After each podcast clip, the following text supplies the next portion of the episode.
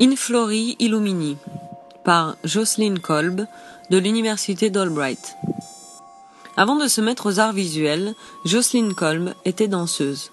Elle s'est découvert une passion pour les ornements du corps parce qu'ils forment une transition entre le positionnement du corps vers la beauté et la création d'un élément externe qui vient compléter la forme humaine.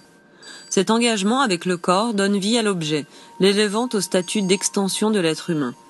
L'artiste crée des formes qu'elle trouve séduisantes et les combine entre elles, d'après leur esthétique, en connexion directe avec ses propres expériences, son propre environnement et sa propre génération. L'organisation mathématique provient des formes naturelles qui l'ont toujours inspirée. Elle a commencé à travailler en CAD et impression 3D. Dans son travail, elle discute l'idée d'utiliser les technologies actuelles et les nouveaux matériaux pour créer des formes inspirées de la nature qui existent depuis toujours. Elle explore les similitudes entre la nature, le corps et la technologie. Fonction, mécanisme, adaptation, beauté.